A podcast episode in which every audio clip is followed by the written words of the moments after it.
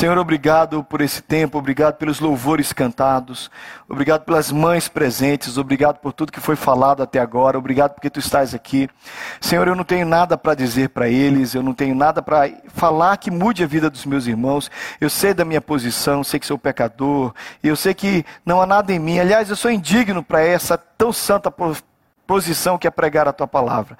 Mas te peço que nos próximos instantes o Senhor una os nossos corações e que enquanto a tua palavra é lida, enquanto sobre ela é explicado algo, que o Senhor fale conosco e mude a nossa vida e que nós sejamos transformados para a glória e para o louvor do teu nome, Jesus, é que nós oramos. Amém. Abra sua Bíblia em Provérbios, no capítulo 9, nós vamos ler quatro versículos, do 7 até o 10. Já há algum tempo que nós estamos estudando sobre Salomão e eu creio que hoje é o último dia que a gente fala sobre o rei Salomão e sobre as mudanças, sobre as transformações e sobre o que, o que Deus fez na vida de Salomão e o que Deus precisa fazer na nossa vida. Provérbios, capítulo 9, dos versículos 7 até o versículo 10. Estão comigo, crianças? Amém? Amém? Ok. Quem corrige o zombador traz sobre si o insulto. Quem repreende o ímpio mancha o próprio nome. Não repreenda o zombador, caso contrário, ele o odiará. Repreenda o sábio e ele o amará. Instrua um homem sábio e ele será mais sábio. Ensine um homem justo e ele aumentará o seu saber. O temor do Senhor é o princípio da sabedoria e o conhecimento do santo é o entendimento. Amém? Eu sei que nós, quando nós começamos a falar sobre Salomão e nós nos propusemos a falar sobre esse rei, sobre a vida, sobre a história de Salomão, e claro, uma das grandes coisas que nós queríamos falando de Salomão é sabedoria. Eu quero a sabedoria de Salomão. Eu quero essa sabedoria na minha vida, eu quero essa sabedoria na minha história. Mas quando a gente, o, o, tema que foi proposto foi Salomão, mas nós teríamos que aprender sobre Salomão, sobre a sua sabedoria, mas aprender também sobre as suas, a, a sua loucura e as lições que a gente pôde aprender sobre isso. Então, eu passei duas semanas ou três semanas falando sobre quanta coisa boa a gente viu em Salomão. Depois eu separei um tempo para falar da loucura e como Salomão se desviou de Deus e se afastou do Senhor. E por último, a gente está hoje falando sobre as lições de Salomão. Será que a gente consegue aprender com os nossos erros? Será que a gente consegue aprender com os nossos caminhos? Porque tem gente que erra e não aprende nada. Tem gente que, se fosse aquela sequência de martelo, ia continuar martelando um prego errado. Tem gente que martela o prego errado e continua martelando, martelando o prego errado o resto da vida. Tem gente que não aprende as lições. Querido, você já notou? Tem pessoas que passam por momentos terríveis da sua vida, e depois que esses momentos terríveis são superados, você descobre que essa pessoa não aprendeu nada. Ela não aprendeu absolutamente nada. Ela teve todo aquele sofrimento, ela passou toda aquela batalha, ela passou toda aquela luta e não adiantou nada. Ela continua ali sem aprender as lições. Eu quero convidar você, em nome de Jesus, a aprender as lições com Salomão. Amém? Sim. Então, vamos terminar a história de um rei que começou tão bem e terminou de uma forma tão estranha. E a gente termina a história de Salomão pegando, adquirindo algumas lições para nós. Talvez a primeira lição que eu acho que você precisa e eu precisamos aprender, começa num livro também que é de autoria de Salomão ou atribuído a Salomão, que é o livro de Eclesiastes. Queria ouvir a vozinha de vocês, queridos. Vamos ler juntos? Assim como algumas moscas mortas, assim também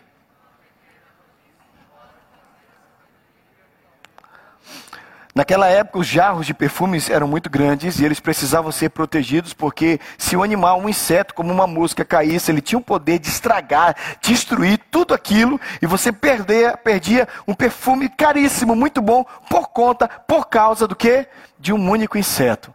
E o nosso querido e abençoado Salomão está dizendo para você e para mim: cuidado, você pode ter um jarro de sabedoria. Se você fizer uma coisa tola, toda essa sabedoria pode ir por terra, toda essa sabedoria pode ser perdida por uma atitude tola. Primeira lição que eu quero terminar, ou pelo menos concluir esses estudos sobre Salomão, essas mensagens sobre Salomão.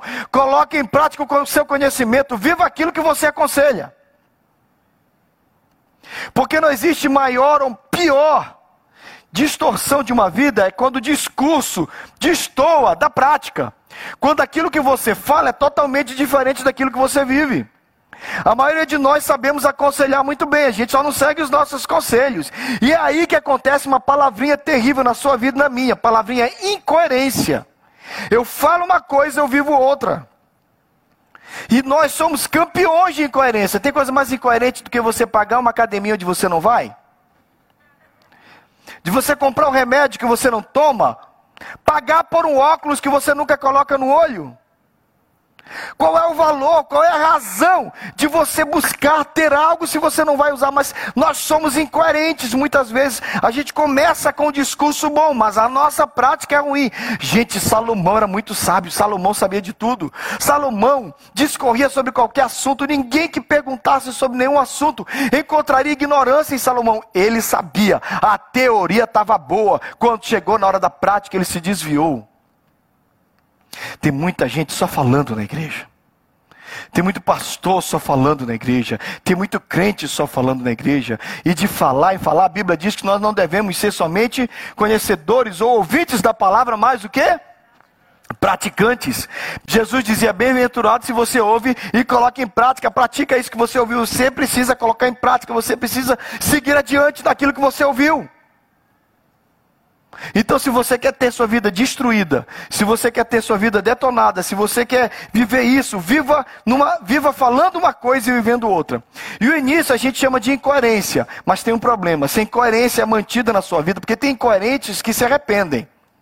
Existem incoerentes que se arrependem. Eu já trabalhei com gente de rua que está ali olhando para você e diz assim: Eu vou sair daqui, eu preciso mudar de vida, isso aqui está destruindo comigo. E saiu. Eu já lidei com gente nas drogas. Eu, eu acho que um dos caras que mais mudou a minha vida foi o Anderson. Eu deixei, eu vi o Anderson no auge da vida dele e vi o Anderson perder tudo por causa do crack. Do crack, um dia eu tive que levar o Anderson até um albergue. Eu já tinha levado o Anderson à casa de recuperação duas vezes e eu deixei o Anderson naquele albergue com lágrimas nos olhos, porque nem casa de recuperação queria mais. Ele bateu assim na porta do carro e disse: Eu sou mais do que isso, Thales. Eu digo: Eu sei. É difícil você ver alguém vivendo uma coisa e falando outra. E ela fala coisa boa, mas vive a coisa ruim. Mas ele mudou, graças a Deus ele mudou. Porque quando não muda, acontece algo pior do que incoerência. Começa uma outra palavrinha mais feia que se chama hipocrisia. E aí a gente está perdido. Quando você começa a viver uma coisa e falar outra, e isso se torna um hábito na sua vida, então você já não é mais incoerente, você é hipócrita. E eu preciso me guardar da hipocrisia, você também. Então, para que a gente não viva na hipocrisia, a gente precisa colocar em prática aquilo que a gente sabe. Amém? Isso foi um grande tropeço para Salomão. A segunda lição que eu quero que você aprenda também está lá no livro de Eclesiastes. Vamos ler juntos? Melhor é um jovem e sábio do que um, homem, um rei idoso e que o quê? Quem repreende você? Quem confronta você? Quem bate de frente com você? Quem na sua vida tem autoridade para chegar e dizer assim, Jorge, você está errada? Quem chega na sua vida e fala isso para você? Quem tem esse poder, essa autoridade de olhar na sua casa e dizer, Pamela, ajeita a sua vida? Alguém tem isso na sua vida? Eu espero que sim. Porque alguém precisa confrontar você. Uma pessoa sem correção é um carro sem freios. Salomão desviou-se, gastou a sua vida, que era tão boa, tão honrosa, adorando outros deuses. Ele se desviou, fez tudo que um rei não poderia fazer. Gente, será que não tinha um profeta para confrontar Salomão? Quando Davi pecou, o que é que aconteceu? O profeta Natan foi lá e confrontou Davi e disse: Davi, você está errado. Gente, não tinha ninguém para confrontar Salomão? Sabe o que, é que eu acho, gente? Eu acho que não, Nélio. Eu acho que Salomão ficou tão sábio. Você já viu como é difícil você corrigir, corrigir alguém? Por exemplo, eu corrijo o seu português, você corrige o meu português, mas deixa o Pasquale estar tá falando. Lembra daquele professor no Brasil? Professor Pasquale? Se o professor Pasquale der um deslize no português, você vai falar assim: ai, mas é o professor Pasquale. Vou corrigir o português dele. Por quê? Porque você entende que o cara é uma sumidade na língua portuguesa. A mesma coisa era Salomão. Salomão era tido, reconhecido, amado, considerado um homem sábio. Quando ele começou a fazer besteira, o pessoal deve ter dito assim: Ué, mas ele é sábio. Então, se ele está fazendo, então vai ver que não é tão sábio. Irmão, sabe qual é o pior momento da sua vida? é quando as pessoas não se sentem confortáveis em confrontar você, porque você é impossível, você não é admoestável. Você não é alguém que aceita demonstração ou confronto. Eu costumo dizer para as pessoas que pensam em casar: se você está casado é outra coisa, porque se você está casado aí é outra história. Mas para você que pensa em casar, presta bem atenção. Uma das características mais difíceis, na minha opinião, para você conviver com alguém, é conviver com quem está sempre certo. Com quem nunca perde perdão, com quem nunca admite os erros, ou quem nunca tenta se colocar no lugar do outro. Se você está com alguém assim, não case. Se você namora com alguém assim, não case, porque no casamento tudo ou melhora. Mas algumas pessoas passam por quebrantamento. Tem encontro com Jesus, mas às vezes já tem Jesus e assim, não errei, não está errado. Então, assim, sabe aquela atitude? Eu fui ensinado, irmãos. Eu fui ensinado que o caminho para que você tenha qualquer bom relacionamento é perdão, é reconciliação, é construir uma ponte de paz e você se encontrar com a pessoa. Mesmo às vezes, quem, quando, quem aqui, você tinha razão, mas você foi e provocou a paz? Quem já fez isso na sua vida? Valeu a pena? Não é bíblico? Porque quem é que tinha razão? Era Deus ou nós?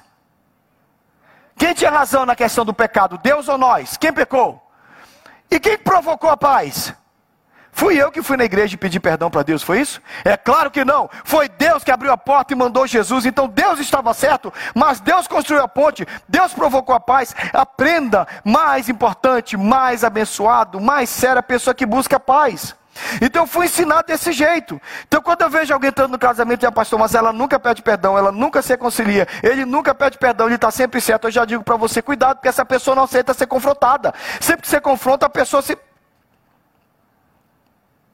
e agora eu quero falar com você. Se você não é admoestável, se você não é confrontável, se você não consegue ouvir alguém falar com você, e você tudo, gente, tudo que é dito, tudo que é dito, você tem que considerar. Você não tem que engolir todas as críticas que te fazem, mas toda crítica precisa ser pesada. Toda crítica precisa ser pensada. Você não pode dormir com a crítica.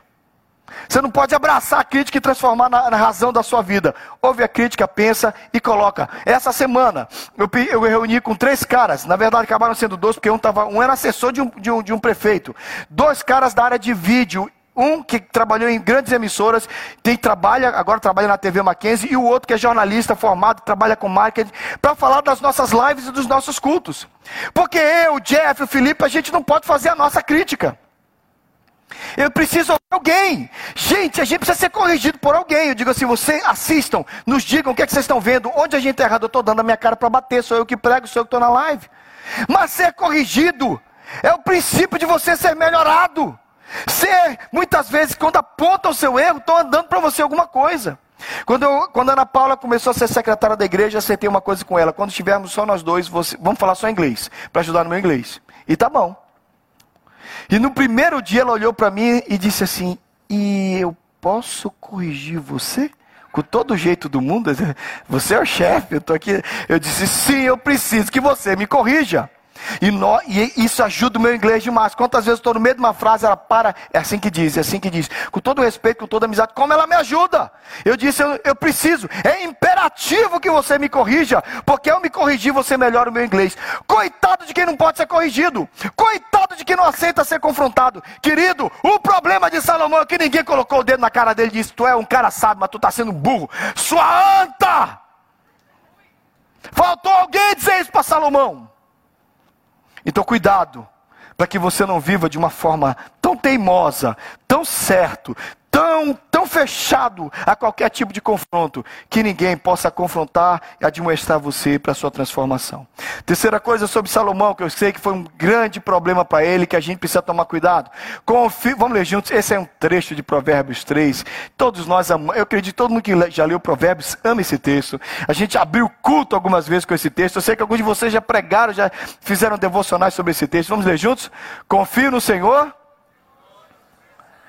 e não se apoie em seu próprio. Vai, reconhece o Senhor em todos os seus caminhos e ele endireitará as suas veredas. Não seja sábio aos seus próprios. Tema. Amém. Terceira lição sobre Salomão. Quando os recursos aumentarem, quando os teus celeiros se encherem, quando você tiver condição de comprar os cavalos, mantenha-se humilde, mantenha-se dependente. A pior coisa é que você se torna independente de Deus. A pior coisa é que você se torna independente de Deus. A pior coisa que você pode se tornar é alguém arrogante, porque a Bíblia diz que a soberba precede a queda, a ruína. Então, quando você fala eu faço, eu aconteço. Lá na, na cidade onde eu morei, na em Mogi Guaçu, interior de São Paulo, onde eu fui o meu primeiro pastorado, tem uma grande empresa chamada International Paper. E a International Paper é conhecida é, é, por, por um maquinário imenso que faz papel, papel e celulose. E eu estava ouvindo a história de um dos funcionários de lá, que é a maior máquina, a maior de todas. As máquinas são como do tamanho desse ambiente aqui. Imensa. Entra madeira, sai aquelas, aquelas, aqueles rolos imensos de papel. E na maior máquina, na mais importante, tinha um, um especialista, um funcionário. Ele era melhor que todo mundo. Ele sabia de tudo, Agamenon. Ele conhecia a máquina de cima a baixo, direto. E aquele cara batia de frente com o diretor da empresa, batia de frente com o presidente da empresa, batia de frente com o menor ou maior. Sabe por quê? Porque ele tinha conhecimento. E ninguém mais sabia o que ele sabia e ele se estribava, ele se apoiava, como a gente acabou de ler, ele se apoiava no fato de que eu sei e os outros não sabem. E por muitos anos ele foi como que um cavalo selvagem dentro da empresa que todo mundo tolerava, todo mundo por aqui com ele. Até que aconteceu que chegou um estagiário. E o estagiário começou a fazer perguntas. E o estagiário começou a aprender. E o estagiário começou a entender. E daqui a pouco o estagiário sabia como ele. E em pouco tempo, ele foi demitido, o estagiário foi para o lugar dele, e a primeira coisa que fizeram foi divida conhecimento. Nos ensine a lidar com isso. E esse cara se tornou um cara muito respeitado na empresa. Sabe de uma coisa, queridos? Quando me contaram essa história, eu pensei: quando você está bem, quando tudo estiver bem, quando você puder comprar muitos cavalos, lembra que o problema de Salomão não foram só as mulheres, mas comprar muitos cavalos? Não compre mais que o necessário. Não use mais do que você tem. Não fica tripudiando nem fazendo a festa quando todo mundo estiver perto de você e você está bem demais. Lembre-se, lembre-se. Tem dias bons, mas os dias maus voltam. Tem dias maus, mas os dias bons voltam. Independente em que dia você está vivendo, seja humilde, seja dependente. Amém? Tá bom, meu irmão? Então, quem te trouxe até aqui? O Senhor. Quem te deu vitória? O meu Deus. Quem te deu esse carro? Deus é bom. Quem fez isso por você? O Senhor Todo-Poderoso. E vai, vai dar para viajar? Vou. Se Deus quiser, mês que vem eu vou tirar as férias. E vai comprar aquilo? Ah, se o Senhor permitir, eu vou comprar. Essa semana a Fernanda subiu aqui no templo, aqui no púlpito, e ela deu o testemunho da compra da casa dela. E eu amei, porque do início ao fim, a Fernanda deu toda a glória para o Senhor. É assim que é, irmãos. É assim que é. Cuidado para a gente não pegar um pedacinho da glória para nós, gente, mas eu pude. Eu pude, querido, você pode porque Deus te deu condições. Mantenha-se humilde. Salomão perdeu isso. Salomão perdeu essa habilidade de reconhecer que foi Deus que deu para ele. Não perca isso. Quarta coisa, eu preciso fazer esse fechamento hoje. Vamos ler juntos? Quem tem muitos amigos, mais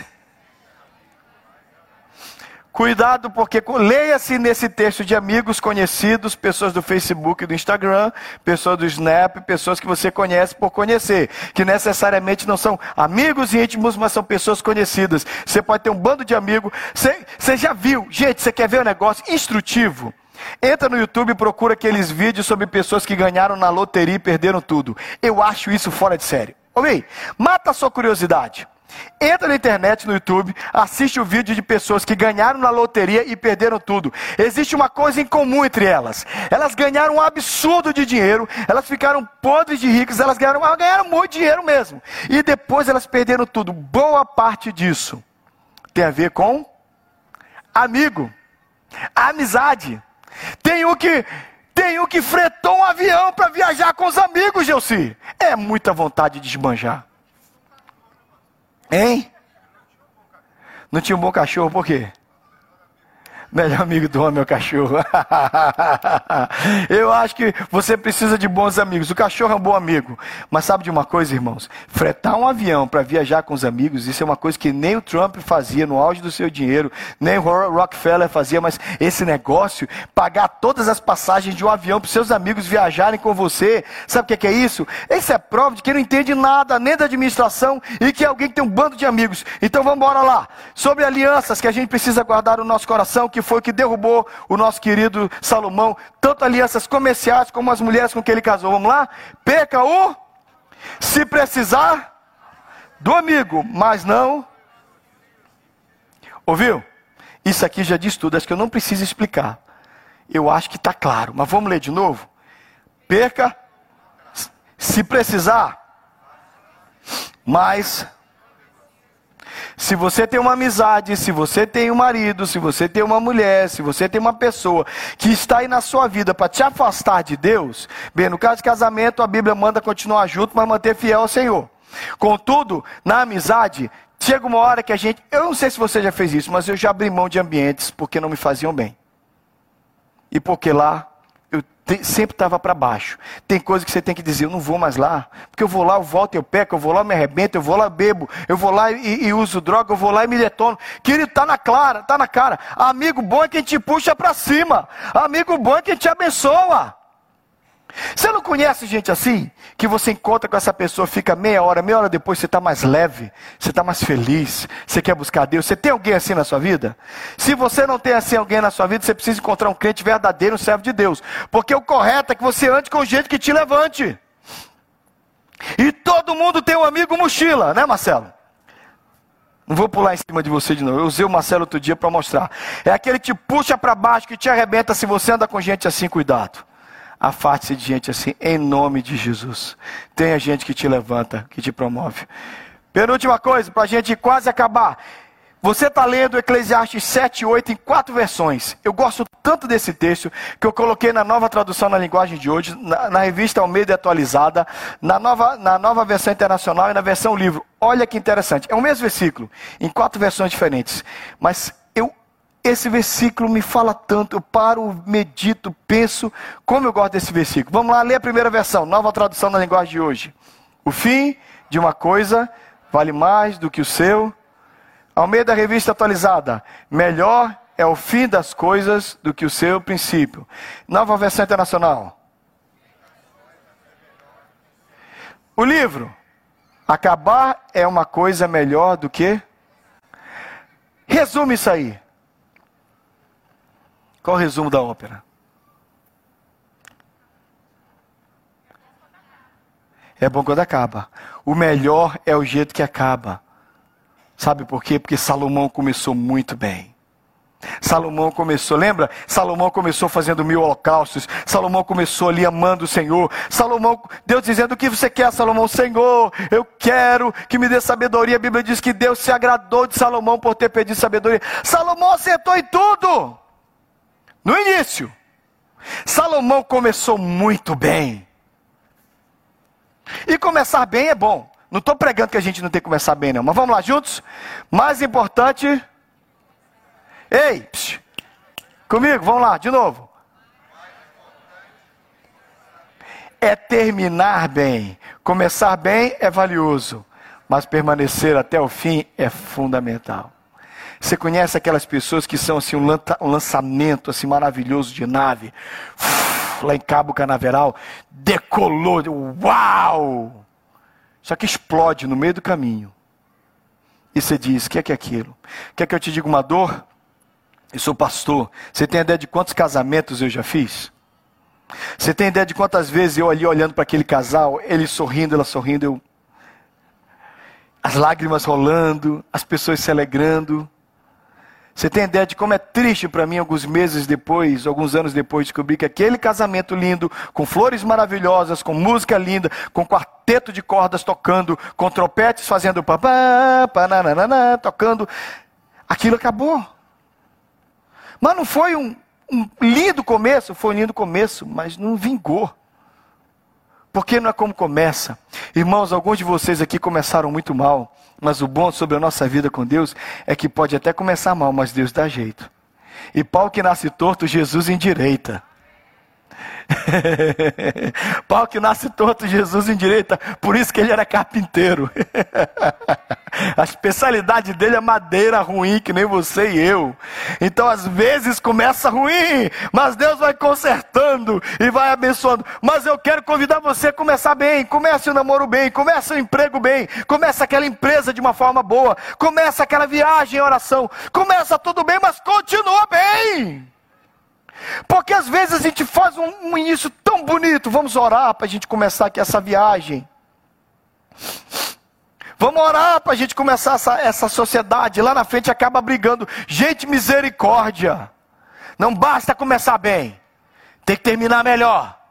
E Salomão começou de forma assim maravilhosa, mas ele não perseverou até o fim. Você começou bem, ótimo, que você só cresça para melhor. Não começou bem, Deus cura vai até o fim. Minha última lição para a gente terminar. Quando Davi estava para morrer, Deus deu esse texto para Davi, e uma, na verdade uma profecia do profeta Natan. Quando a sua vida chegar ao fim e você descansar com os seus antepassados, escolherei um de seus filhos para que para que sucedê-lo.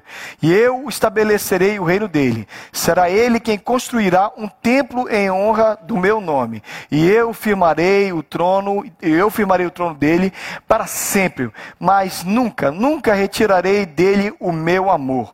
Como como retirei de Saul, a quem retirei do seu caminho. Quando, quanto a você, aí ele termina dizendo, né, Deus está falando do final da vida de Davi. Quanto a você, a sua dinastia e o seu reino permanecerão para sempre diante de mim, o seu trono será estabelecido para sempre. Quando essa profecia veio até, até Davi, Davi pensou em quem, gente? Hein? No sucessor dele. Mas quem era o sucessor imediato de Davi? Salomão. E essa é uma profecia visivelmente messiânica. Porque é Jesus que vai construir esse templo que não pode ser destruído. E Jesus que é. Que, como é que o, o, o, o servo Bartimeu gritava? O cego Bartimeu gritava? Filho de Davi, tem misericórdia de mim.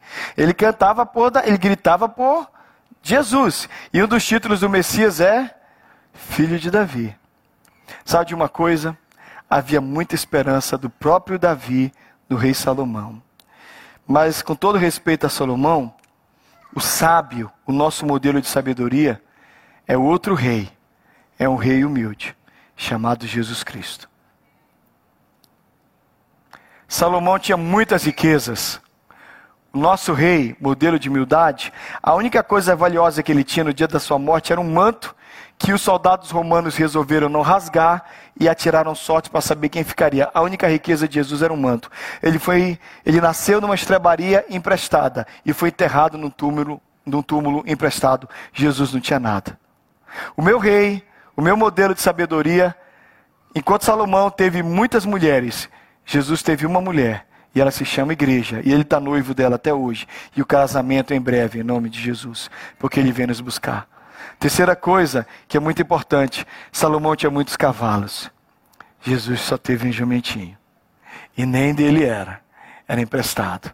As diferenças entre Salomão e Jesus são muito grandes. Porque, embora Salomão tinha muita sabedoria, e tinha mesmo, Jesus a superou. Por isso, se você quer ser sábio, Vinde a mim todos vós que estáis cansados e sobrecarregados, e eu vos aliviarei. Tomai sobre vós o meu jugo e e Jesus disse: "Aprendei de mim, que sou manso e humilde de coração". Eu quero convidar você a nesse tempo buscar sabedoria que Deus deu a Salomão, mas principalmente buscar sabedoria que Jesus vai ensinar a você e a mim. Curva a sua cabeça, feche os seus olhos.